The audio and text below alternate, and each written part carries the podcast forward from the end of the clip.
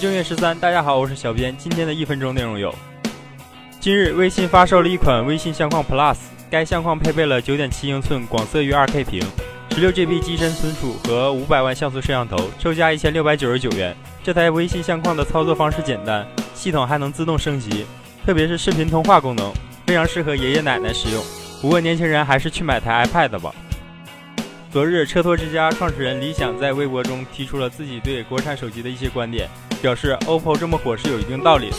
OPPO 的千元机无论在造型还是系统流畅度都很不错，很多网友表示不服，于是展开了撕逼大战。经过几轮大战后，李想终于删掉了相关微博并认错，表示2017年不再谈论手机。前几日，有微博网友发现诺基亚新注册了 N 系列手机的商标，今天就有测评人说已经拿到了诺基亚 N 系列的真机了。从图片上看得出，这部手机采用了 2.5D 弧面玻璃窄边框，上下弧线类似姨妈巾的造型。据说将会搭载骁龙六系处理器。小编还期待诺基亚会有835的版本，毕竟曾经象征旗舰的 N 系列只用六系处理器，真的很难让人接受。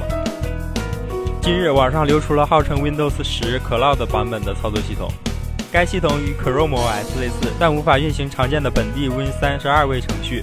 但通过付费的方式可以升级为 Win10 Pro。不过黑客 l o n g h o n 发现了其中的漏洞，绕过了签名认证，运行了 Win32 软件，大家心疼巨婴一秒钟。科技新动态，尽在一分钟，明天见。